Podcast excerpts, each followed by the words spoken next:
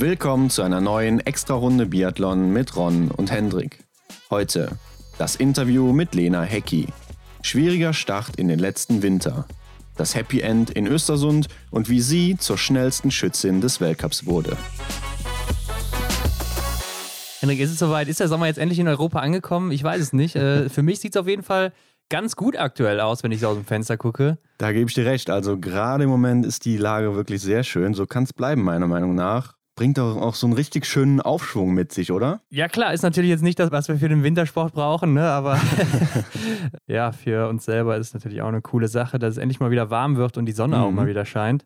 Heute haben wir zum zweiten Mal Lena Hecki bei uns zu Gast, Hendrik, die stärkste mhm. Schweizerin der Saison 2019-20. Ne, wir erinnern uns noch, im ersten Interview haben wir auch drüber gesprochen. Da hat sie auch ihr erstes Podest geholt in der Saison, damals in mhm. Annecy, Le Grand Bornand in Frankreich. Und ihr großes Ziel war es ja, das häufiger zu feiern, so ein Podest. Ja, das so war zumindest ihr Plan. Der ist ja nicht wirklich aufgegangen, kann man jetzt schon mal verraten. Und die Leute, die ja sowieso die Saison verfolgt haben, die wissen es ja auch schon, obwohl ja ihre Schießleistung wirklich stark geworden ist. Also sie konnte sich da sehr gut verbessern. Ja, vor allem auch die Schießgeschwindigkeit, Hendrik. Ne? Also sie ja. ist die schnellste Schützin im Weltcup. Hatte für unsere Tabelle damals ein Rennen zu wenig. Da haben wir nur Athleten und Athletinnen reingenommen mit mindestens 22 Rennen. Sie hatte ja, 21. Ja. Ähm, aber sie und auch ihre Zimmerkollegin Irene Kadurich, beide mhm. die schnellsten Schützinnen dann im äh, Weltcup in dieser Gesamtliste wenn man jetzt mhm. mal von den Rennen absieht. Ja, aber ich finde das wieder auch ein sehr gutes Beispiel, dass hier auch wirklich im Biathlon wieder zwei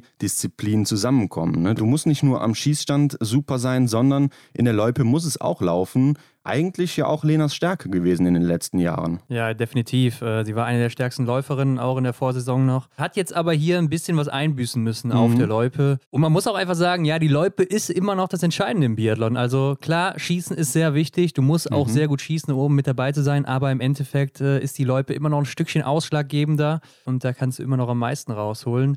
Deshalb hat das natürlich auch unsere Neugierde geweckt. Denn mhm. ähm, ja, die Frage, was war da los in der letzten Saison? Warum lief es nicht so, wie es in der Vorsaison noch lief. Da hatte er einen sehr guten Start gehabt in die Saison.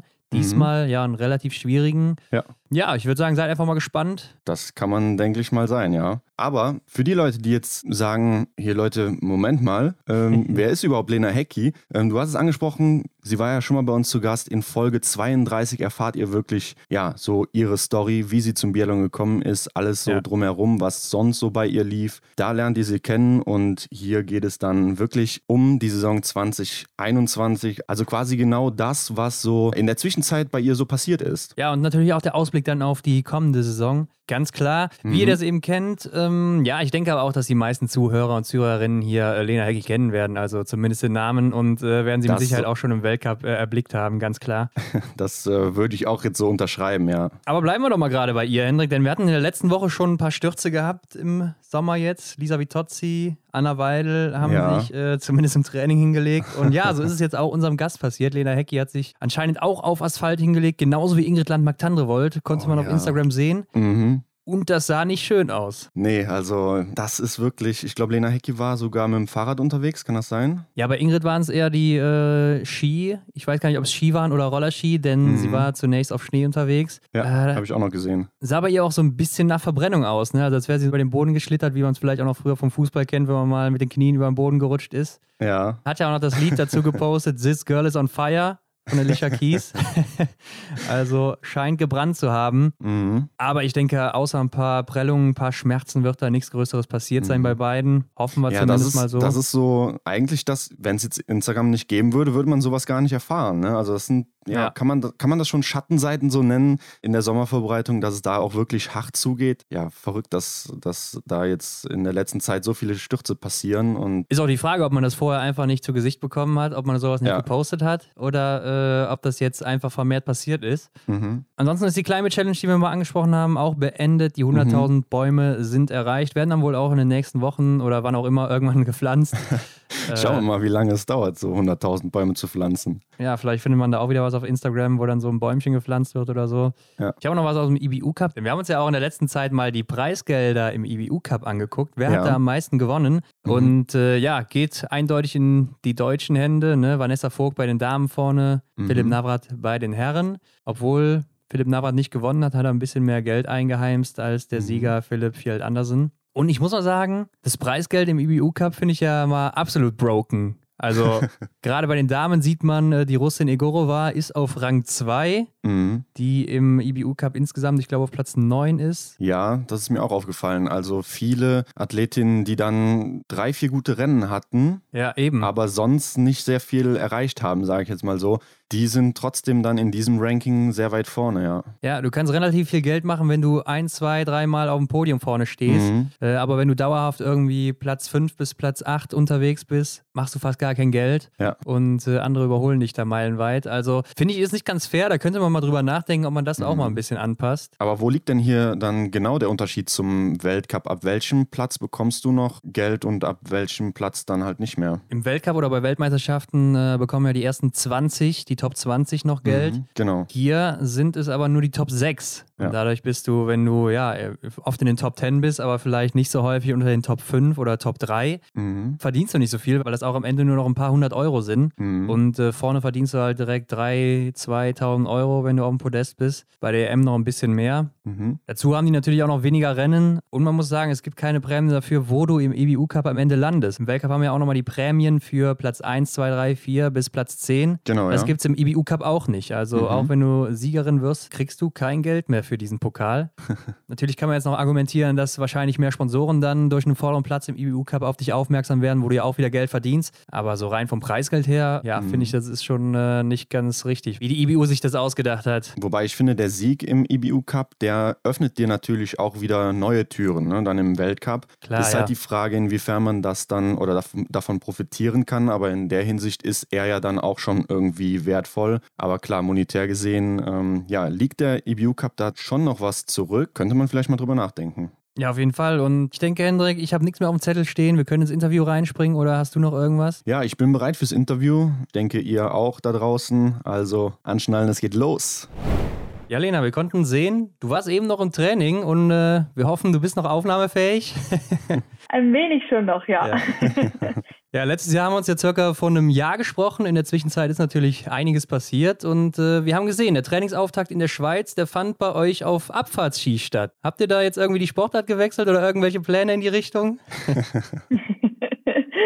Äh, nicht ganz, nein. Also es war nicht Abfahrtski in dem Sinn, sondern wir waren auf Skitouren-Ski unterwegs. Ja. Also wir sind auch selber hochgelaufen. Mhm. Ähm, es war eigentlich nur so ein zusätzliches Training, das wir auch gemacht haben, weil im Frühling kann man ja auch viele Ausdauersportarten machen und Skitouren gehen in der Schweiz halt auch bis eben eigentlich Ende Mai bis Juni fast, je nachdem, wo man wohnt. Und die Bedingungen waren wirklich noch top und dann haben wir gesagt, komm, wir gehen noch ein bisschen auf die Skitouren-Ski. Also war kein spezielles Abfahrtstraining oder so für die, für die Olympischen Spiele, um da schneller in den Abfahrten zu sein? nein, nicht explizit, nein. Okay. Aber wie funktioniert das? Sind das dann die identischen Skier, die ihr dann auch für die Abfahrt benutzt und äh, schnallt euch da zum, zum Rauflaufen dann irgendwas darunter oder? Ja, genau. Also es sind eigentlich wirklich dieselben Skier. Ähm, okay. Die sind ein bisschen leichter wie die Alpin-Skier. Die mhm. haben dann einfach unten dran, klebt man so Felle dran. Also eigentlich wie so die Fellski bei den klassischen Langlaufen nur halt über die komplette Fläche. Ah, ja. ähm, und dann kann man eigentlich problemlos steigen mit dem. Also man kann wirklich fast äh, senkrecht hochlaufen, je nach äh, Verhältnisse und Steile des Geländes halt. Dann oben nimmt man die Fälle wieder runter und fährt ja. wieder runter mit den Ski. Coole Sache, ja. Ja, noch nie gemacht, aber schon oft gesehen. Lena, äh, vor einem Jahr, als du bei uns warst, ja unmittelbar danach begann quasi deine Vorbereitung, die natürlich auch etwas anders war als sonst unter Corona-Bedingungen. Erzähl uns doch mal, ähm, wie deine Vorbereitung auf die Saison 2020-21 lief. Ähm, ja, es war schon ein bisschen speziell. Wir sind sehr, sehr viel äh, Zeit in der Schweiz selbst gewesen, also in, vor allem in der Lenzer Heide. Mhm. Ähm, aufgrund von der Corona-Situation konnten wir halt auch nicht wirklich reisen oder so und haben eigentlich viel Training hier gemacht, aber ansonsten mit dem Team konnten wir eigentlich relativ gut trainieren. Abstandregelung und ähm, mhm. am Skistand hatten wir anfangs auch immer noch die Matten jeweils nur jeden zweiten Skistand belegt mhm. und ein bisschen so und halt eben die Trainer hatten immer Masken auf, ähm, wir draußen nicht, aber sobald irgendwas drinnen war schon. Das war halt ein bisschen spezieller, aber in dem Sinn für uns konnte das Training ganz normal laufen und wir hatten eigentlich wirklich Glück, sage ich, weil wir sowohl keine Wettkämpfe absagen mussten, groß bis auf den letzten Weltcup halt das Jahr davor oder diese Saison hatten wir wirklich jeden einzelnen Weltcup konnte stattfinden und das war super. Mhm. Ähm, aber auch das Sommertraining für uns war so ein bisschen gewöhnungsbedürftig und halt untypisch für uns immer am gleichen Ort, aber sonst eigentlich tipptopp. Mhm. Sehr schön. Gab es denn auch was, was du im Training besonders fokussiert hast in der Zeit? Ähm, ja, ich habe sehr viel ähm, Augenmerk auf Schießen gelegt, weil die Saison davor ich ja vor allem gegen Ende der Saison hin nichts mehr getroffen habe und ähm, mhm, ja. äh, sehr, sehr viele Probleme hatte am Schießstand und ähm, da habe ich eigentlich meinen Augenmerk darauf gelegt und ich muss auch sagen, in der Saison selbst habe ich da ähm, eine deutliche Steigerung hingelegt und das, das ist für mich eigentlich ein, ein gutes Zeichen. Ja. Mhm. ja, du hast auch gerade schon gesagt, das Reisen war ein bisschen schwieriger, ne? Aber du bist doch auch Pendlerin zwischen Deutschland und der Schweiz. Also du wohnst ja, glaube ich, in Ruppolding oder in der Nähe da und äh, genau. trainierst natürlich, klar, in der Schweiz hauptsächlich. Gab es da mhm. auch irgendwie Probleme dann für dich dadurch? Ähm, nein, ich habe das Glück, dass ich ähm, selbst deutsche Staatsbürgerin bin. Also ich bin ah. Doppelbürgerin. Ja. Ich habe sowohl ja. den deutschen als auch den Schweizer Pass. Dadurch hatte ich an den Grenzen eigentlich nie groß Probleme, weil mhm. halt die Deutschen mussten alle Deutsche reinlassen und die Schweizer alle Schweizer. ja. Ich habe natürlich ähm, alle Schutzkonzepte mit beachtet und immer geschaut, dass ich ja möglichst wenig Kontakte überall hatte. Ähm, aber dadurch, dass ich eben ähm, die beiden Staatsbürgerschaften hatte, konnte ich eigentlich auch über die Grenze drüber fahren. Mhm. Teilst du denn dann deinen Trainingsplan ein bisschen auf, sodass du teilweise auch in Deutschland trainierst oder auch dann mal in der Schweiz? Oder bist du dann wirklich nur bei dem Team, wenn die Vorbereitung ist? Nein, nein, also wir trainieren zu Hause ja genauso viel wie eigentlich im Trainingslager, nur halt bei den Zusammenzügen haben wir halt noch mehr Aufmerksamkeit auf Schießen explizit oder auf vor allem die Technik beim Schießen oder Technik beim Langlaufen und zu Hause ist dann halt viel alleine Training. Mhm. Also sprich für mich zu Hause in Ruppolding ähm, trainiere ich genauso normal weiter. Mhm. Und da habe ich eigentlich äh, super Möglichkeiten, dass ich mit dem deutschen Team immer wieder abmachen kann, dass ich auch ab und zu Trainings mit ihnen machen kann oder dass ich beim Skistand schaut mir auch immer mit irgendjemand mit durchs Glas, damit ich mhm. dir auch sagen, wo meine Schussbilder gerade lagen. Und ja das funktioniert eigentlich relativ gut. Ansonsten warst du ja auch in der Vorbereitung das erste Mal in Wiesbaden am Start beim City Biathlon. Und wir haben uns dann gefragt, was bringt dir das als Athletin? Also was bringt dir solch ein Rennen? Ja, zum einen normalerweise Wiesbaden werden ja viele Zuschauer. Ähm, mhm, ja, genau, ja. Im Normalfall ist sowas eigentlich immer gut, wenn man es vor vielen Zuschauern macht, weil die Nervosität halt automatisch steigt und mhm. man dieses spezielle Gefühl im Skistand vom Wettkampfschießen hat. Und im Sommer hat man das ja normalerweise nicht. Man versucht zwar mit äh, gewissen Staffeln oder gewissen Zielen im Training äh, nachzuahmen, aber so eins zu eins hat man es halt nicht. Und dieses Jahr habe ich mich auch für Wiesbaden entschieden, weil einfach diese Fokus auf den Skistand und diese kurze Runden mit relativ hohem Puls und dann an den Skistand ran, ähm, das was ja normalerweise mein Problem ist, konnte mhm. ich eigentlich direkt in einem Wettkampf üben, auch wenn klar der Wettkampf jetzt nicht Biathlon typisch ist, aber der mhm. Schießstand ist Skistand. Von dem her ist das eigentlich auch immer eine gute Übung. Ja. Nimmt man denn dann das so als Trainingsrennen einfach mit oder bereitet man sich da speziell drauf vor? Ähm, also ich habe es einfach so mitgenommen. Also mhm. ich habe jetzt nicht explizit mich irgendwie darauf vorbereitet oder so, ähm, sondern eigentlich aus dem Training rausgemacht, ja. Und bist du dieses Jahr wieder am Start da? äh, das weiß ich noch nicht. Ich habe okay. noch keine Anfrage gekriegt. Mal schauen. Ja. Ja, man weiß ja auch noch nichts, ob da, ja, ob da irgendwas offiziell ist, weiß man ja noch nicht. Hast du denn sonstige Sommer-Events oder so geplant oder stehen die auf dem Programm bei euch? Ähm, ja, wir haben im Herbst haben wir ein Event, wo wir bei der deutschen Meisterschaft eventuell mitmachen oder eventuell ein paar Tests drin mit den Österreicherinnen. Ja. Kommt noch ein bisschen auf unsere Planung drauf an und wie es natürlich mit der Corona-Situation in dem Moment ausschaut. Und dann haben wir zusätzlich noch Mitte September noch eigene Wettkämpfe zusammen mit unseren Langläufer in Andermatt, das mhm. sogenannte Nordic Weekend, wo wir einfach auch zwei Biathlon-Wettkämpfe und einen Berglauf haben. Mhm. Ja, ich glaube, das habt ihr jedes Jahr, ist das richtig? Genau, genau. Mhm. Das ist jedes Jahr im September eigentlich. Ja. Genau. Ähm, Lena, bevor wir jetzt auf das Ende der letzten Saison blicken, lass uns nochmal zurückspringen an den Anfang in den November letzten Jahres vor den Saisonstart.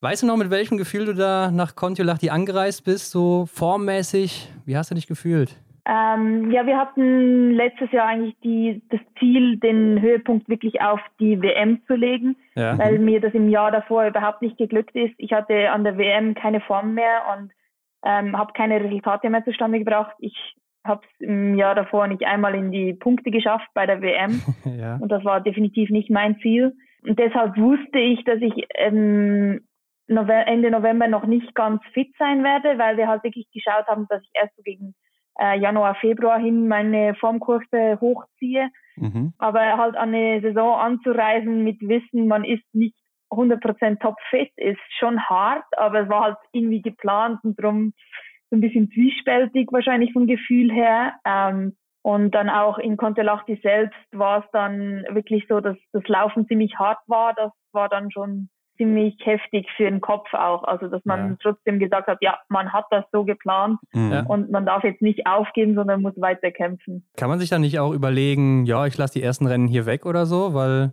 ich bin ja dann, oder du könntest ja die Zeit dann noch zum Trainieren nutzen, ne, um dann im Januar, Februar perfekt in Form zu sein oder zur WM? Ähm, ja, auf jeden Fall. Das ist ähm, auch eine Möglichkeit, die man machen könnte.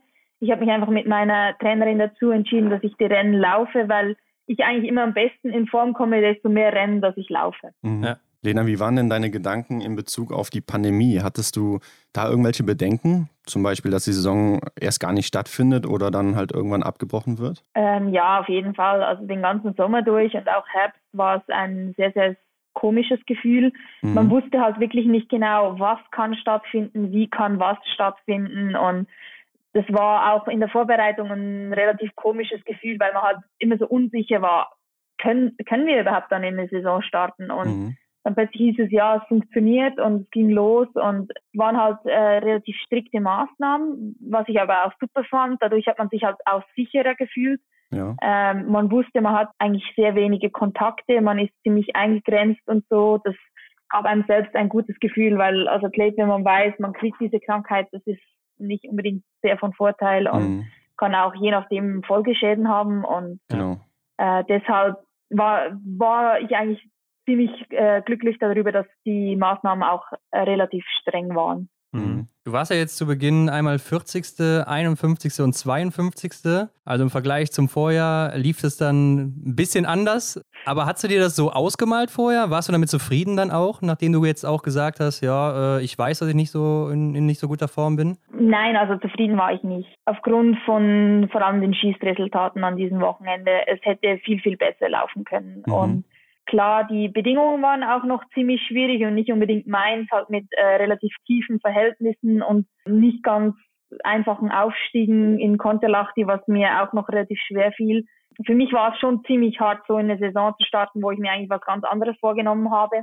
Ich habe mich dann immer wieder mit äh, Sandra zusammengesetzt und wir haben auch gesagt, ja, war jetzt nicht der gewünschte Saisonstart, aber äh, wir schauen immer noch auf die komplette Saison und nicht nur auf das erste mhm. Wochenende. Mhm. Was hast du denn gedacht, als du gehört hast, dass äh, zwei Wochenende in Kontiolahti sein werden? Denn äh, man konnte ja auch schon sehen, in der Vorsaison war da auch der schlechteste Ergebnis. Also ich glaube, das ist nicht deine Strecke, oder? Nein, überhaupt nicht. Also Kontiolahti hatte ich schon immer ein bisschen zu kämpfen. äh, ich hatte immer auf zwei Wochen Östersund gehofft, weil ja. äh, Östersund liegt mir. Genau, ja.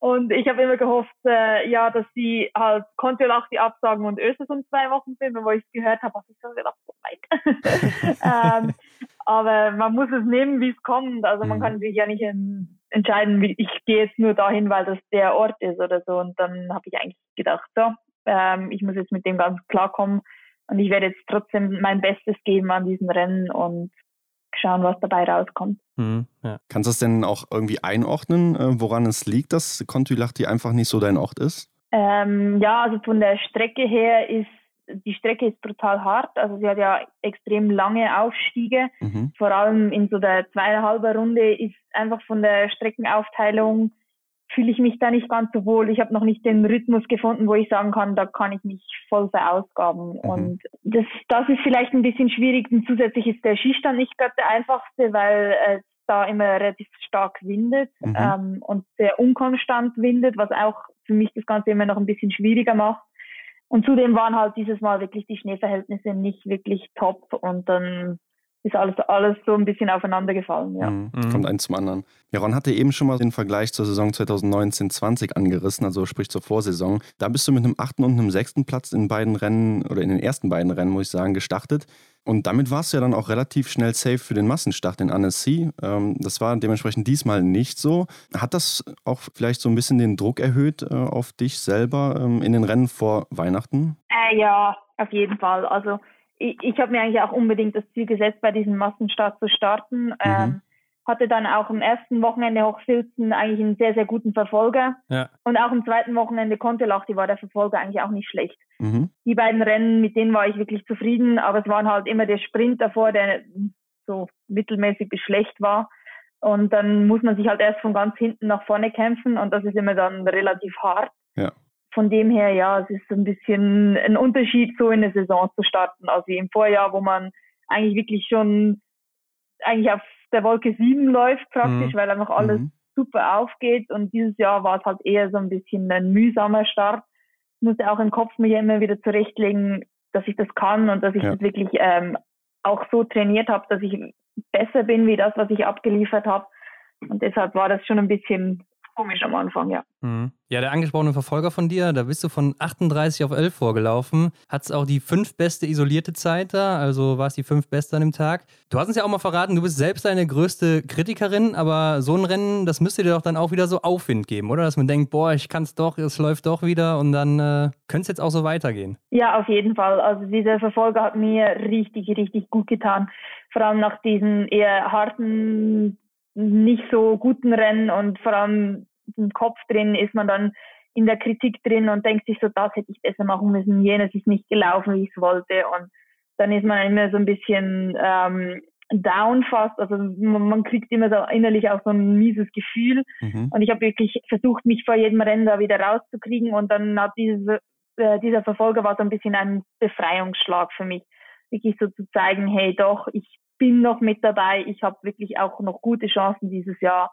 Und das hat mir dann auch äh, in der Weihnachtspause ein bisschen die äh, trotzdem die Grundlage gegeben, dass ich da wirklich auch noch fit bin und wirklich auch äh, was zerreißen kann im Januar, Februar. Ja, wir hatten auch mal geguckt äh, nach Weihnachten in den Oberhof. Da fiel nämlich dann auch auf, dass du läuferig noch nicht so reinkommst. Und das zieht sich auch so ein bisschen durch die Saison. Ne? Also, obwohl du auch im Vorjahr ja eine der stärksten Läuferinnen noch warst, da warst du richtig häufig unter den äh, Top 10 Laufzeiten. Dieses Mal, in dieser Saison, warst du mal äh, die elfte Laufzeit war deine beste Zeit in Östersund auch wieder. Hast du eine Erklärung dafür, dass es da gar nicht so lief wie sonst? Ähm, ja, ich hatte letztes Jahr im Sommer ein paar psychische Probleme auch und habe mich nicht so okay. gut gefühlt und konnte äh, wirklich nicht eigentlich äh, optimal trainieren zum Teil und hat sich ja mit Auswirkungen gehabt und mhm. hatte auch im Winter selbst noch Probleme und es hat sich eben so ein bisschen durchgezogen und ich habe mich, desto länger die Saison ging, desto mehr habe ich mich gefangen und mir ging es dann auch wirklich besser gegen Ende hin.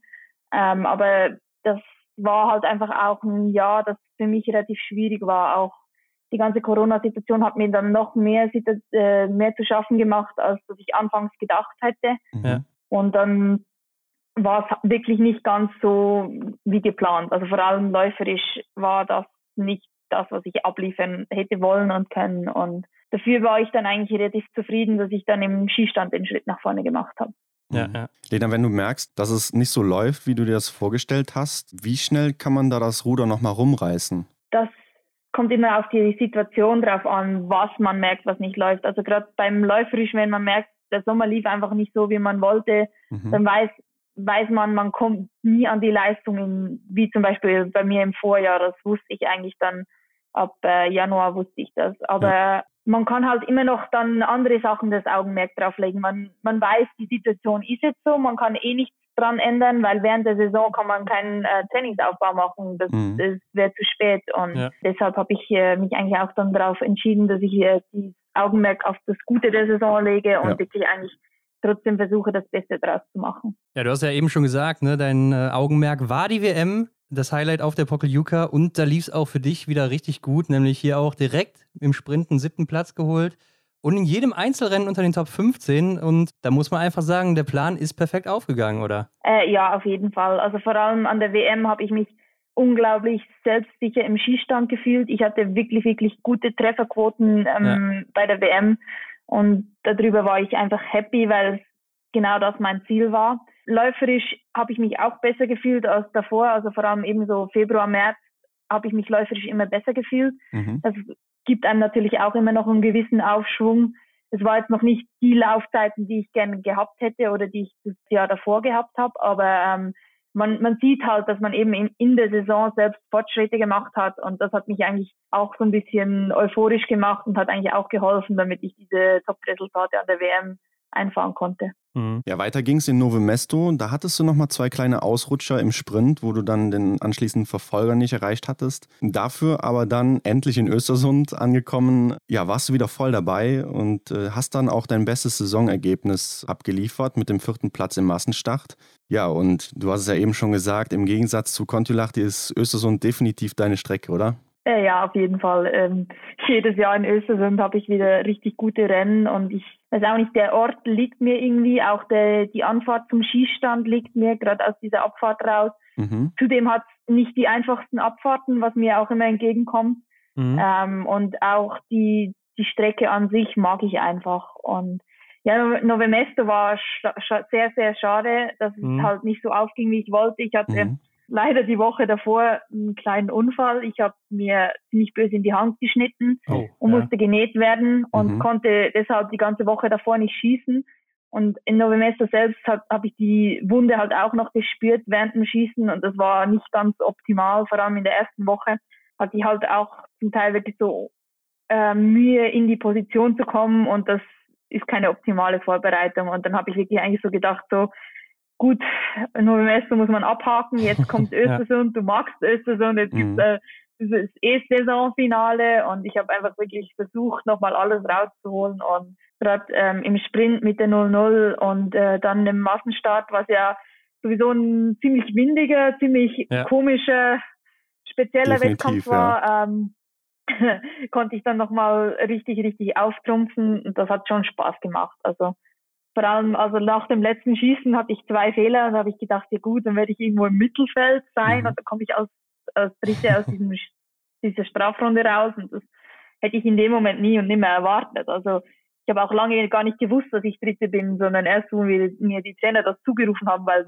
so viele Mädels in der Strafrunde waren, da hat man den Überblick über alles verloren. Mhm. Aber ich glaube, das ist ja bestimmt auch eine riesige Last dann äh, vom Herzen gefallen, oder? Von der Seele. Ja, auf jeden Fall, auf jeden Fall. Man hat es ja auch gesehen an den Bildern dann im Fernsehen. Äh, du hast dich sehr gefreut über den vierten Platz. Also das äh, im letzten Rennen gibt ja dann auch wieder so ein bisschen Aufwind äh, für das nächste Jahr, ne? Mhm, auf jeden Fall. Also ich, ich habe auch richtig gemerkt, so dass es mir auch im Kopf sehr, sehr gut getan hat, dass ich nochmal ähm, richtig vorne mitlaufen konnte und nochmal zeigen konnte, wozu ich eigentlich fähig bin. Und dann habe ich mich auch richtig, richtig gut gefühlt jetzt den ganzen April und auch ähm, den Anfang vom Training jetzt im Mai lief richtig gut, habe ich fühle mich fit und es ist ein bisschen anders wie letztes Jahr. Also es ist wirklich, fühlt sich besser an. Ja, hört sich ja schon mal sehr gut an. Mhm. Aber wie lange beschäftigt dich denn noch so ein Ergebnis wie Novemesto? Sagst du da, ja, okay, ich habe mir jetzt in die, in die Hand geschnitten und äh, das es dann eben hier und in Östersund konntest du wieder umschalten oder nagst du da noch so ein bisschen dran dann? Ja, also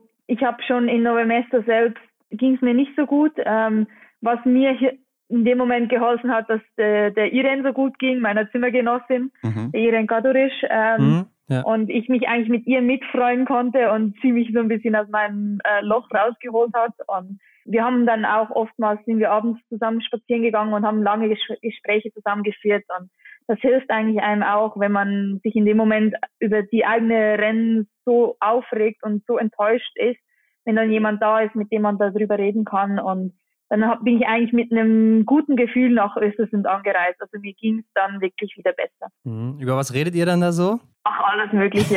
wir sind Mädels, wir können stundenlang quatschen. das glaube ich. Ähm, ja, du bist jetzt am Ende 27. im Gesamtweltcup geworden. Da bist du fünf Plätze weiter hinten als im Vorjahr.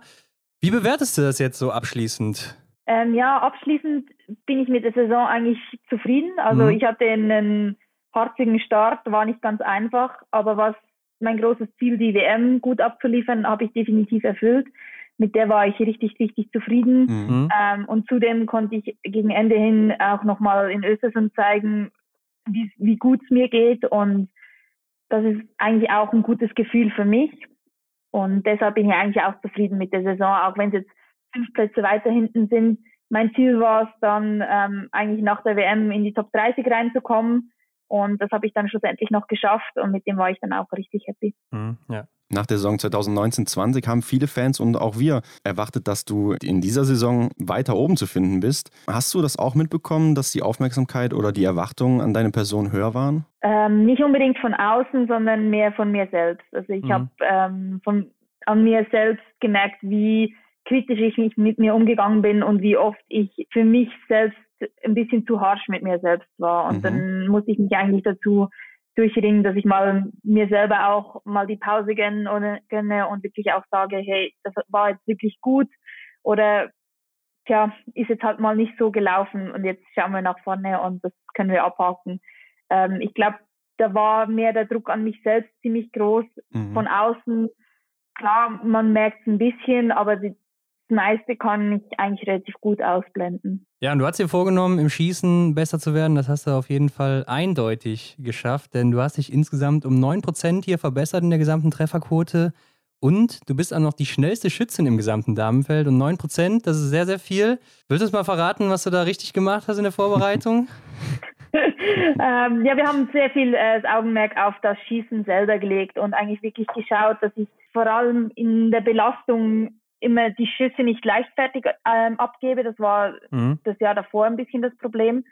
Und das habe ich eigentlich dieses Jahr ziemlich gut hingekriegt, dass ich trotzdem meine Geschwindigkeit noch hatte, aber keinen Schuss leicht, leichtfertig abgegeben habe. Also wenn ich mal wirklich mal gemerkt habe, jetzt geht meine Geschwindigkeit nicht, ich kann es jetzt nicht so schnell durchziehen, dann habe ich ein bisschen, also wir, wir reden da von Sekunden und nicht von mhm. Minuten, aber mhm. ähm, ein bisschen langsamer gemacht und auch mir die Zeit genommen, indem ich einfach wirklich dann vielleicht eine Atmung vor dem Schuss mehr gesetzt habe oder was in dem Moment dann auch nötig war. Und ich glaube, das war für mich auch gut, dass ich wirklich das Augenmerk darauf gelegt habe, dass jeder Schuss an sich extrem wichtig ist und ich keinen leichtfertig weggeben darf. Mhm. Neben deiner Trefferquote bist du dann auch noch schneller geworden im Schießen und deine Zimmerkollegin Irene Kadurich ist zweitschnellste. Habt ihr das im, im Speziellen irgendwie zusammen trainiert? Ähm, nicht explizit wir zu zweit, sondern eigentlich das ganze Team zusammen. Wir haben eigentlich auch Augen, äh, das Augenmerk darauf gelegt, dass wir vor allem im Einrichten schneller werden.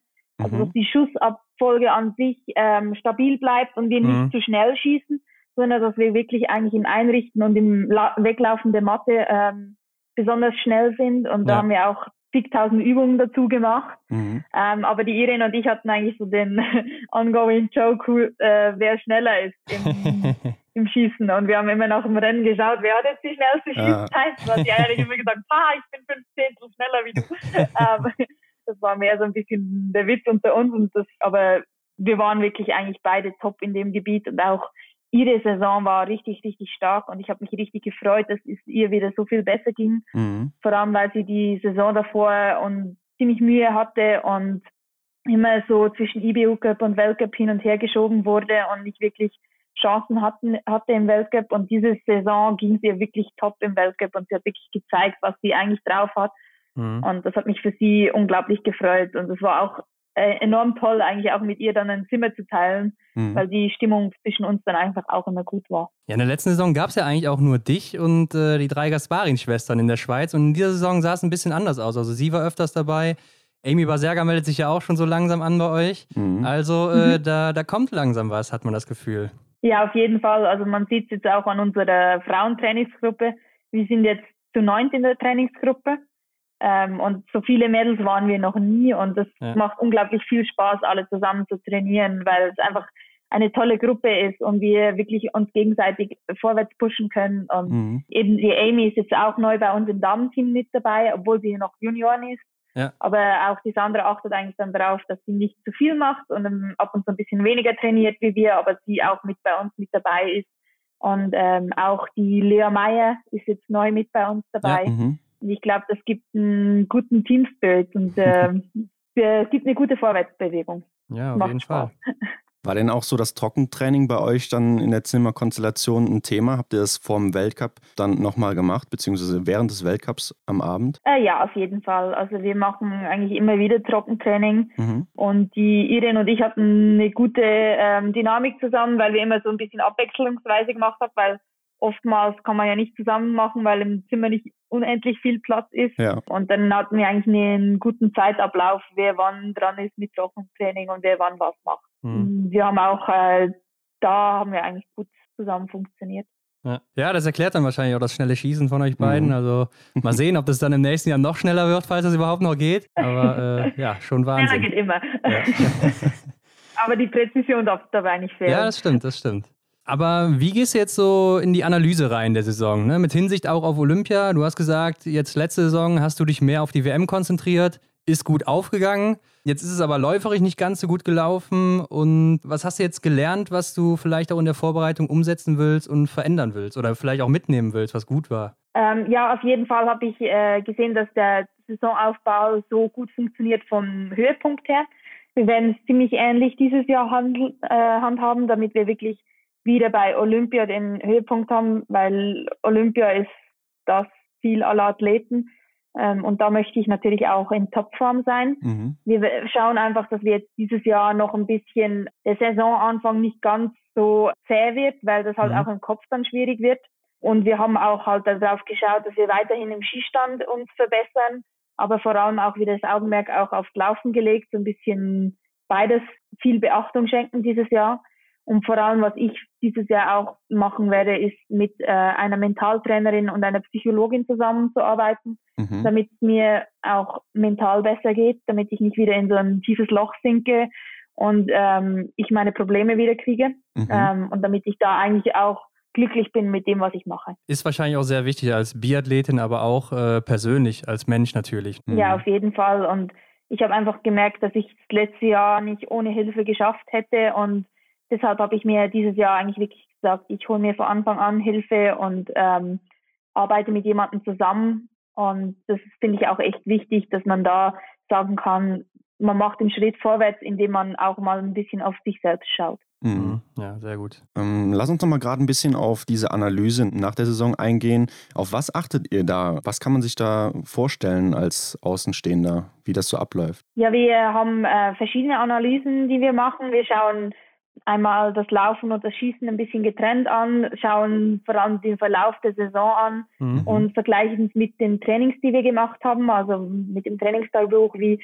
wie haben wir den Aufbau gestaltet und wie lief es dann in der Saison und schauen auch ein bisschen von den Prozenten her, vor allem vom Rückstand im Laufen, wie lief es da genau und ab wann hat eigentlich zugeschlagen und welches Training haben wir da gemacht in der Vorbereitung, das mir dann geholfen hat, dass ich wirklich besser auf Touren gekommen bin, dass wir so ein bisschen geschaut haben, von welchen Trainings, dass ich explizit profitieren kann. Und dann die andere Analyse ist dann im Skistand, wo mhm. wir wirklich äh, mal anschauen, vor allem an welchen Strecken läuft das Schießen wie ähm, und vor allem wieso muss ich vielleicht schauen, dass ich bei Strecken wie Nove Mesto ein bisschen gemütlicher anlaufe, die ja einen ziemlich harten Zulauf haben, weil oftmals mir Strecken besser liegen, ähm, wo ein bisschen aus der Abfahrt in Skistand kommt, mhm. ähm, dass wir auch da die ähm, Analyse machen, was kann ich wo ein bisschen verbessern. Und dann schauen wir natürlich noch ähm, nächstes Jahr der Höhepunkt Olympia, wie wird da der Zulauf sein? Ähm, wie können wir da darauf hin trainieren? Also wir haben jetzt auch gesagt, dieses Jahr das Augenmerk darauf legen, dass man auch aus einem Anstieg äh, ein gutes Schießresultat bringen kann. Mhm. Und deshalb haben wir auch ausgewählt, die Trainingslager, wo wir hinfahren, ähm, sind alles Orte, wo man mehr aus einem Anstieg in den Skistand kommt. Mhm. Weil das ganze Team bei uns da ein bisschen Probleme gehabt hat. Und äh, dann gibt's natürlich noch die Analyse von der Komplexleistung, also Schießen und Laufen gemeinsam. Also wie hat sich verhalten, wenn ich die beste Laufzeit, also meine persönlich beste Laufzeit hatte, habe ich da auch getroffen oder bin ich da vielleicht zu schnell gerannt oder mhm. mhm. wie ging das so miteinander auf und dass man da vielleicht ein bisschen schaut. Ähm, bei den Intervallen baue ich da extra harte Trainings ein, dass wenn ich den Puls extrem hoch habe, dass ich da trotzdem noch treffe und wie man das Ganze dann so ein bisschen ähm, gestalten könnte im Sommer. Sehr detailliert auf jeden Fall. Also mhm. da geht er wirklich ins kleinste Detail rein. Aber ich denke, das ist auch wichtig als äh, Profisportlerin, wenn man da das kleinste Prozent noch rausholen will. Du hast jetzt von Prozentrückständen im Laufen gesprochen, dass ihr darauf guckt. Das ist ja häufig so bei den Nationen. Aber ähm, was machst du dann genau, wenn du jetzt äh, weißt, ich bin da 5% zurück oder sowas? Kann man da noch irgendwie was drehen dann im Training, dass man da wieder näher rankommt? Ähm, ja, auf jeden Fall. Also man kann ja auch immer schauen, wo hatte ich dann meine Defizite, was muss ich explizit trainieren. Ähm, zum Beispiel im Jahr davor, was habe ich da anders gemacht, dass es da besser aufging als dieses Jahr und Da kann man so ein bisschen schauen, welches Training schlägt bei einem persönlich besser an als das andere Training und dann kann man mehr in diese Richtung trainieren. Mhm. Und äh, du hast auch angesprochen, dass ihr ja äh, diese Schießstände mit Anlauf testen wollt. Werdet ihr auch mal nach Peking fliegen und äh, die Strecke mal testen? Äh, nein, werden wir nicht. Ähm, also die Athleten nicht. Wir haben äh, einen Abgeordneten von Swishy, der rüberfliegen wird mhm. und diese ganze Strecke aufnehmen wird, damit wir so ein bisschen uns das Ganze vorstellen können, wie okay, das Ganze ja. ausschaut. Weil normalerweise hat man ja den ähm, Weltcup im Vorjahr, wo man das Ganze mal erkunden kann und schauen kann, wie die Strecke sein mhm. wird. Ja. Haben wir dieses Jahr halt nicht gehabt und jetzt sind wir alle so ein bisschen ähm, auf uns selbst gestellt, was das anbelangt. Aber ich denke, gerade mit dieser Analyse kann man auch vieles machen, weil man dann halt sieht, ja, so wird es sein. Zudem machen sie bei uns auch eine Windmessung zum sehen, wie genau der Wind sein wird, damit man sich im Skistand gut darauf vorbereiten kann. Mhm. Ähm, weil Peking soll ja ziemlich windig sein, hat es geheißen. Mhm. Ja, ist auch sehr ähm, hoch, ne? Also ja. ich glaube, so hoch wie Antolz oder ein bisschen höher sogar noch. Ja, genau, mhm. genau. Mhm. Ja. ja, aber da wollte ich auch noch drauf eingehen oder noch einen kurzen Moment äh, bleiben, denn äh, ihr kennt die Strecke ja gar nicht. Jetzt hast du erzählt, dass die äh, sozusagen analysiert wird und ähm, irgendwie in die Schweiz geholt wird, die da nachgebaut wird. ähm, wie gehst du denn selber so mit dieser Situation um oder was geht dir da so durch den Kopf, dann so ein Großevent abzuhalten?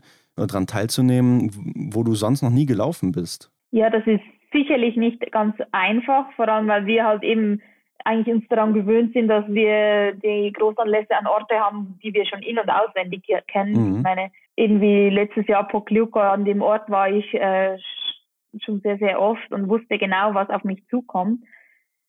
Das ist dieses Jahr ein bisschen anders, aber ich glaube, als Athlet muss man trotzdem offen und anpassungsfähig sein. Und mhm. wenn man eigentlich sieht, die Aufstiege werden so und so lang sein oder so und so steil, kann man ja auch explizit darauf trainieren, auch wenn man den Anstieg in dem Sinn noch nicht selbst ja. gesehen hat.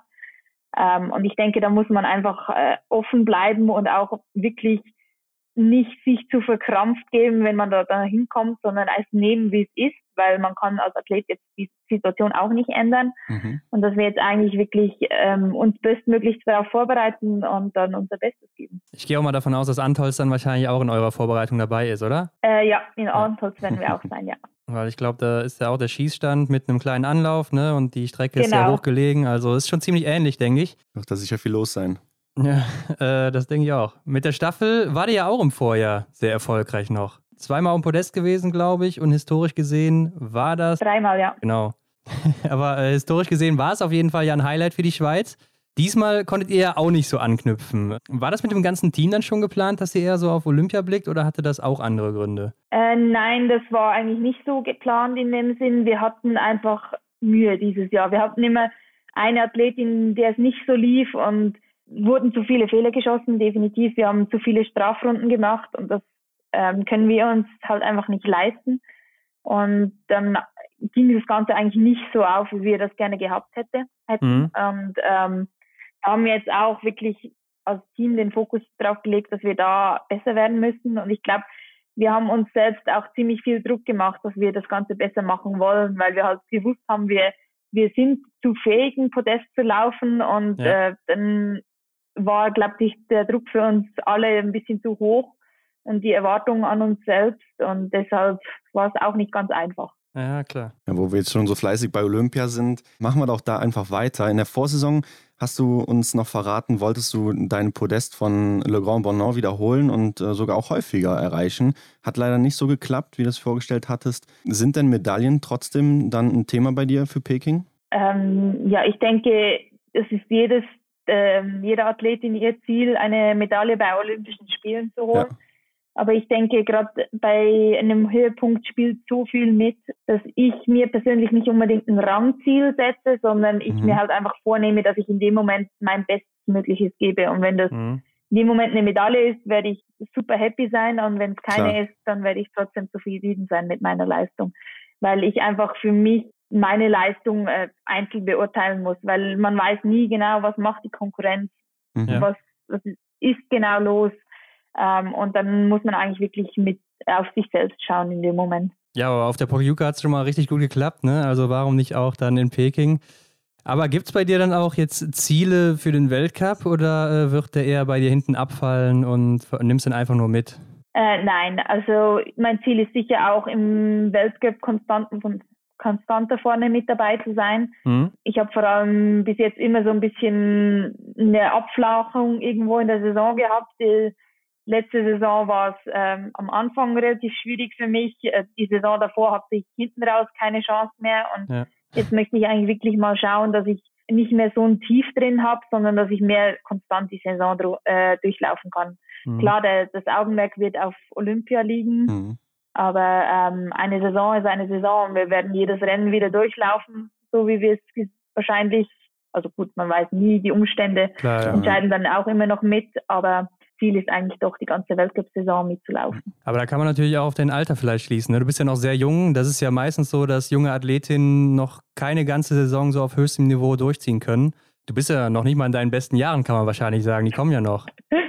Ja, genau, die kommen noch. Ja. Ähm, mein Ziel ist es halt wirklich von Jahr zu Jahr konstanter zu werden und von Jahr zu Jahr mehr zu zeigen, dass ich wirklich ja. zu den Besten gehöre und wirklich so die Fortschritte machen zu können. Mhm, ja. Das heißt dann, Weltcup auch da auszusetzen, um für Olympia dann topfit zu sein, kann man hier schon ausschließen, oder? Also man sieht es ja schon mal bei den großen äh, Norwegerinnen, sage ich jetzt mal, vor Großevents, die machen das ja schon mal vor. Ja, eine Möglichkeit ist es sicher, aber ich glaube, wir schauen immer noch in der Saison selbst, wie es mhm. läuft, weil jetzt schon explizit zu sagen, den mache ich sicher nicht oder den, die mache ich alle sicher, das ähm, ist nicht so mein Stil. Ich werde sicher schauen, wie was läuft. Wenn ich jetzt merke vor Olympia, ich brauche noch einen Trainingsblock, ich fühle mhm. mich noch nicht so bereit, dann werde ich den auch sicher nehmen und einlegen. Aber ich denke, für mich ist es ein bisschen, man muss darauf reagieren, wie die ersten Rennen laufen und wie ich mich fühle dabei und wie alles rundherum ist. Aber das Ziel an sich wäre eigentlich schon, die Weltcups durchzulaufen. Mhm. Was denkst du, werden wir nächstes Jahr wieder Zuschauer sehen äh, bei Olympia oder vielleicht auch im Weltcup? Olympia habe ich das Gefühl noch nicht. Ich habe das Gefühl, okay. dieser Anlass wird weiterhin ohne Zuschauer stattfinden, einfach nur auf das, aufgrund der Situation, weil es halt ein Riesen-Event ist mhm. ja. und sie wahrscheinlich nicht zu viele Zuschauer zulassen können und dann sagen, ja, dann lassen sie eh gar keine zu. Ja. Das habe ich so das Gefühl und für den Weltcup habe ich das Gefühl, werden vielleicht ein paar dazugelassen. Mhm. Ähm, mal schauen, wie das genau abläuft, aber ich werde mich sicher freuen, wenn ein paar Zuschauer wieder da sein können, mhm. aber wir müssen, glaube ich, von Zeit zu Zeit schauen, jetzt auch wie das Ganze mit dem Impfstoff reagiert und ähm, was für Events wieder stattfinden können oder ja. ähm, was, was überhaupt geht. Und dann schauen wir mal, ob äh, mhm. wir hoffentlich bald wieder mit Zuschauern laufen können. Ja, mit Impfpass ist es ja vielleicht dann auch möglich. Mal sehen. Aber du hast auch eben gesagt, in Wiesbaden, da, das findest du ganz gut wegen der Nervosität. Wie ist es dann, wenn jetzt Zuschauer wieder im Stadion wären? Hättest du Probleme damit, dich wieder umzustellen? Ähm, ich glaube nicht groß, weil das Wettkampfgefühl für mich ähm, mhm. persönlich sowieso da ist, ob jetzt Zuschauer da sind oder nicht. Das habe ich die Saison gemerkt, dass ich auch trotzdem nervös wurde, dass ich Wettkampfgefühl für mich das gleiche war, auch wenn die Zuschauer nicht da sind ähm, man hat sich auch relativ schnell daran gewöhnt, dass keine Zuschauer da sind. Und ich glaube, man gewöhnt sich auch relativ schnell wieder mhm. daran, dass Zuschauer da sind. Mhm. Denkst du denn, dass du irgendwas aus der Zeit jetzt mitnehmen wirst, wo du meinst, äh, das hat dir im letzten Winter geholfen? Ähm, ich denke da jetzt zum Beispiel an die verschärften Hygienemaßnahmen, den Abstand oder auch die Masken, äh, die man unterwegs getragen hat. Denn es gab ja auch allgemein wenig Krankheitsfälle in der vergangenen Saison. Ähm, ja, also ich denke, dass gerade mit den Masken auf den Reisen werden wir ein Stück weit weiterhin durchziehen. Mhm. Die Hygienevorschriften, da waren wir auch davor schon ziemlich pingelig. Ähm, mhm. Athleten an sich sind schon ja. sehr heikel, was so Sachen anbelangt. Und ich glaube, das werden wir gleich weiter haben, weil das war bei uns ungefähr das Gleiche. Mhm. Was wahrscheinlich wieder mehr äh, stattfinden wird, ist sind Team-Events intern, also dass wir ja. wieder Spieleabende machen können ja. und solche Sachen. Und auf das freue ich mich dann schon, weil irgendwann wird es im Winter schon einsam, wenn man nur immer alleine ist. Ja, kann ich mir vorstellen. Ja, klar. Aber ich glaube, ihr wart noch zusammen auf einem Zimmer dann immer, ne? Also du und Irene Kaduric. Ja, nicht ganz immer. Wir hatten zum Teil auch Einzelzimmer, zum Teil Doppelzimmer. Mhm, okay. Und äh, wenn wir Doppelzimmer hatten, waren wir immer mit dem gleichen Zimmerpartner zusammen. Ja. Was ja für uns eigentlich auch eher untypisch ist, weil wir normalerweise bei uns im Mädelsteam immer durchwechseln ah, okay. und immer mal mit jemand anderem ins Zimmer gehen. Mhm. Und das war halt dieses Jahr ein bisschen spezieller und vor allem die Einzelzimmer fand ich persönlich nicht so cool, weil man halt neben den Wettkämpfen ziemlich viel Zeit hat und ziemlich viel nur rumsitzt. wenn man dann alleine im Zimmer rumsitzt, kann es schnell mal langweilig werden. Was hast du dann die ganze Zeit gemacht? Ähm, viel gelesen, viel Filme geschaut, ja. viel mhm. Serien geschaut, Hörbücher gehört, Podcasts angehört. ähm, spazieren gegangen. Wir sind äh, ziemlich viel dann raus spazieren gegangen, damit wir noch ein bisschen in die frische Luft kommen und mhm. einfach auch mal mit jemand anderem einen Spaziergang unternommen haben mhm. ähm, draußen und das hat noch gut getan. So, aber viel anderes haben wir nicht gemacht. Ja, stelle ich mir auch sehr hart vor über ein paar Wochen dann hinweg. Vor ein paar Tagen konnte man sehen, du warst in Oberhof unterwegs, glaube ich, mit den deutschen Männern auf dem Rad. Äh, nein, äh, ich nicht, nein. Also, in Ruppolding war das, das war nicht Ach, in, in Ruppolding, okay. okay. Ja. Ich dachte, weil äh, Florian Holland auch dabei ist, ist ja aus Oberhof eigentlich, oder? Ja, aber der trainiert momentan moment, äh, mehrheitlich in äh, Ruppolding. Ah, der wohnt mh. jetzt in Marquardstein. Mhm. Ja. Und ähm, ist, er ist ein sehr, sehr guter Freund von meinem Freund. Mhm. Und ähm, dann hat er gesagt, ja, er geht Radfahren. Und ich so, ja, ich habe auch Rasen drauf, kann ich mitkommen? dann waren die Jungs so lieb und haben mich im Windschatten hinten mitgenommen. Ja, äh, ist das denn für diesen Sommer häufiger bei dir geplant, da mal mitzuziehen mit den Jungs? Wenn sie mich wieder mitnehmen und äh, wieder mich mit hinten reinnehmen, dann sehr, sehr gerne. Aber ich glaube, das muss ich Ihnen überlassen, ob Sie mein Tempo mitfahren wollen. Ja, klar. Ähm, was glaubst du denn, kannst du den Männern äh, mitgeben im Training, wenn ihr dann mal äh, ja, gemischt unterwegs seid? Ich glaube, man kann auch einfach gut miteinander reden und es tut auch mal gut, mal andere Leute wieder zu sehen und gerade jetzt in der Corona-Zeit, wo man eh die Kontakte enorm vermieden hat, tut es auch mal wieder gut, andere Leute zu sehen. Ja. Und ähm, ich bin eh jemand, der gerne mit anderen sich unterhält und sich auf den neuesten Stand bringt und eben sich gegenseitig vielleicht auch mal Tipps gibt oder mal miteinander über das Biathlon redet, wie es einem dann so gelaufen ist und mhm. so. Und das, auf das freue ich mich dann sicherlich wieder. Mhm. Ja, bei euch in der Schweiz gibt es ja auch ähm, die Kadereinteilung, so wie man sie hier in Deutschland auch kennt. Und da fällt natürlich mhm. auf, dass Benjamin Weger den Status Nationalmannschaft hat und der Rest, der sonst auch immer im Weltcup unterwegs ist, inklusive dir, nur A-Kader ist. Erzähl mal, was mhm. bedeutet das bei euch in der Schweiz? Ähm, bei uns ist die Kaderaufteilung eigentlich so, dass die mit den Selektionen direkt zusammenhängt. Also wir müssen im Winter gewisse Sachen erreichen, mhm. damit wir in, äh, einen gewissen Kaderstatus erreichen. Und ähm, desto höher du bist im Kader, desto mehr Unterstützung kriegst du von Swishy. Also sprich, zum Beispiel die Nationalmannschaft kriegt ein Fahrzeug mhm. und A-Kader kriegt zum Beispiel ein paar Klamotten mehr oder hat sonst ein paar Vergütungen, wie zum Beispiel ab und zu Physiothermin mehr, ähm, mhm. solche Sachen. Und B-Kader ist meistens dann so, also für Elite gibt es eigentlich nur Nationalmannschaft A und B-Kader und der C-Kader ist eigentlich für die Junioren gedacht. Und bei uns ist es so, dass die Selektionsrichtlinien für die Nationalmannschaft sind entweder ein Weltcup-Podest oder im Gesamtweltcup äh, Top 15 oder einem Disziplin-Weltcup Top 15. Mhm. Und ähm, Benny ist eigentlich der Einzige, der das erreicht hat mhm. und ähm, deshalb auch diesen Nationalmannschaftskaderstatus ah. erreicht hat. Mhm. Aber auf die Trainingsgruppe an sich hat das keinen Einfluss sondern bei uns ist eigentlich wirklich die Damen und Herren trainieren komplett zusammen von Nationalmannschaft bis B-Kader. Ah, mhm. Ach, ihr kommt, äh, die Herren sind dann auch immer bei euch im Training dabei jetzt? Ähm, momentan gerade nicht, weil wir bis jetzt nur Stützpunktwochen gehabt haben ja, und mhm. äh, die Herren noch in Engelberg, in meinem Heimatort, ja. äh, waren auf Schneetraining und wir das äh, nicht gemacht haben, wir Damen. Und deshalb noch nicht zusammen unterwegs waren, aber ab Anfang Juni werden wir dann gemeinsam unterwegs sein, ja. Und was können die Männer dann von euch lernen, wenn ihr da zusammen unterwegs seid? Hm, das schnelle Schießen vielleicht. ja, das, ähm. da haben wir auch dran gedacht zum Beispiel. genau. ähm, ja, wir werden sicher auch so ein paar Schießspiele zusammen machen, wie zum mhm. Beispiel Single Mix Imitation und so, dass man halt auch eben dieses Wettkampfgefühl beim Schießen hat mhm. und mit einem Partner zusammen, dass es so ein bisschen ähm, ja. Spielerisch eigentlich dieses Wettkampfgefühl nachzuahmen, weil man immer, wenn man mit einem Partner zusammen ist, ist man meistens nervöser und äh, aufgeregter, weil man es halt nicht versauen möchte für seinen Partner.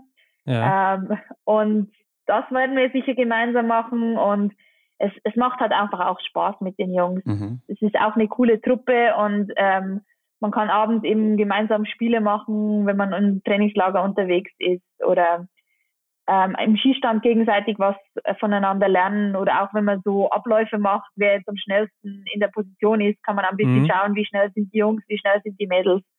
Ein bisschen so, ja. Oder auch so Präzisionsschießen, wo man gemeinsam macht, ja. Ja. ja, ich denke auch, da kann man sich gegenseitig austauschen und helfen. Mhm. Und hat mit Sicherheit für beide Seiten dann Vorteile im Endeffekt. Ja. Dein Freund, den du eben angesprochen hast, ist ja gar nicht mehr dein Freund, ne, sondern eigentlich auch schon dein Verlobter seit äh, Oktober 2020. Ähm, ja. Jetzt könnte man davon ausgehen, in der Vorbereitung jetzt steht auch noch die Hochzeit an, oder? Wie sind die Pläne? Ähm, ja, wir haben die Hochzeit jetzt auf Frühjahr ähm, 22 angesetzt, mhm. weil wir wirklich gesagt haben, Olympia ist äh, Höhepunkt. Wir werden die Hochzeit erst nach Olympia machen. Mhm. Das ja. stand für uns eigentlich äh, von Anfang an dann fest und wir sind jetzt ein bisschen am Schauen nach Locations und ähm, sind Gästelisten am zusammenzuschreiben und solche Sachen halt. Ähm, aber die reine Hochzeitsplanung wird dann erst nach der Saison ähm, 22 stattfinden. Ja, ist ja mit Corona auch nicht so einfach momentan mhm. da, ne, das alles zu managen und so. Das kommt noch dazu. Wir wollen eher eine große Hochzeit feiern und wir haben schon mittlerweile über 120 Gäste auf oh. unserer oh, ja. Gästeliste. ja. ähm, also muss man sicher ähm, schon Feste feiern können mhm. äh, und sonst wollen wir sie eigentlich noch ein bisschen rausschieben und schauen, wann man dann wirklich was machen kann. Ja. Und, mhm. Aber ich freue mich schon sehr, sehr drauf. Ja, so lang äh, ist es ja auch nicht mehr. Ich denke, die Olympiasaison kommt ja auch schneller, als äh, man denkt und ist dann auch wieder relativ schnell vorbei. Aber Lena, könnt, ja. könnte das denn bedeuten, dass wir bald ähm, den Namen Groß nochmal im Weltcup äh, äh sehen? äh, das kann gut sein, ja. Ähm, ich bin noch selbst ein bisschen im Überlegen, wie ich das genau mache ja. mit dem Namen. Ich habe mich noch nicht fix entschieden. Also im normalen Leben werde ich sicher groß annehmen. Mhm. Aber was mein Sportname dann schlussendlich wird, habe ich mich noch nicht entschieden. Mhm. Also da kann gut sein, dass groß mal mit reinkommt. wir werden gespannt sein. Ist das dann auch so ein, so ein äh, Marketing-Ding oder so, dass man ja auch als Athlet wahrscheinlich eine Marke ist, ein eigenes Unternehmen oder so und mhm. dann als Hacky bekannt ist jetzt schon seit Jahren und dann sagt, ja, ich bleibe dann im Sport vielleicht doch eher die Lena Hacky? Äh, ja, auf jeden Fall. Ich meine, auch die Zuschauer kennen mich unter, unter dem Namen, die Sponsoren kennen mich unter dem Namen. Ähm, und das ist halt eben, ich habe mir mittlerweile ein bisschen den Namen so aufgebaut mhm. und das ist halt, wenn dann plötzlich Lena Groß kommt, dann sind die Ersten immer so, hm, wer ist denn jetzt das? Ja. Das sorgt, sorgt dann ein bisschen für Verwirrung, aber ähm, ich glaube auch daran werden sich die Leute relativ schnell mal dann gewöhnen. Auch meine, bei Kokalova war das das Gleiche. Ja im ersten Jahr hat man noch oft Zuckerlover gesagt und ab dem zweiten Jahr war es eigentlich kein Ding mehr. Ja. Ähm, und deshalb bin ich noch ein bisschen am Hin und Her überlegen, wie dass ich es genau machen werde, aber mal schauen, wie es rauskommt. Ja, gibt ja genug Beispiele, die das schon gemacht haben und äh, wo man sich schnell daran gewöhnt hat. Also ich denke, du wirst auch schon den richtigen Weg für dich finden und wir werden es auf jeden Fall beobachten, aber natürlich auch deine Leistung dann auf der Strecke. Und äh, wünschen dir auf jeden Fall, Lena, alles Gute. Wir äh, danken dir für die Zeit, die du hier heute nochmal genommen hast. Und äh, ja, hoffen, dass du psychisch und physisch dann auch gesund durch die Saison kommst und bei Olympia dann zeigen kannst, was du drauf hast. Dankeschön. okay, Lena, mach's gut. Bis dann. Bis dann. Dankeschön. Tschüss. Ciao. Ciao. Ich glaube, das nimmt dir auch wirklich nochmal den Druck, wenn du einfach nur auf dich achtest und einfach gute Rennen absolvieren willst und dir nicht so große Ziele setzt. Also klar, sie wird große Ziele haben, das hat mhm. sie auch schon mal gesagt aber jetzt nicht so explizit sagt, so heute will ich Erste werden, heute will ich eine Medaille holen, sondern einfach guckt, dass sie das Beste rausholt und äh, am Ende werden die Ergebnisse dann folgen, oder Hendrik? Ja, ich glaube auch, dass der erste Weg immer der ist, dass man auf sich selber achtet und dann dementsprechend Schritt für Schritt nach vorne kommt. Aber ich finde auch gerade hier in unserem Gespräch hat man wieder gemerkt, was auch die Psyche für eine Rolle spielt in, in dem Leistungssport und äh, generell im Biathlon. Also da muss ja wirklich der Körper und der Geist, wie man so schön sagt, immer im Einklang sein und ja, wenn das dann mal nicht so ist, dann streikt der Körper dann vielleicht auch mal. Ja, genau, aber äh, ich finde, sie ist auch noch sehr jung, ne? also mhm. es könnte vielleicht auch mal mit der Altersschwankung zu tun haben. Klar, aber die Psyche damit reinspielen, gar keine Frage. Mhm. Ist ein sehr wichtiger Aspekt, den man nicht hinten äh, abfallen lassen darf. Ich glaube aber trotzdem, dass ihre beste Zeit noch kommen wird, noch vor ihr ja. liegt. Ja, jetzt malen wir uns mal aus, wenn sie jetzt die Leistung am Schießstand so halten kann, sie war ja wirklich super schnell äh, in dieser Saison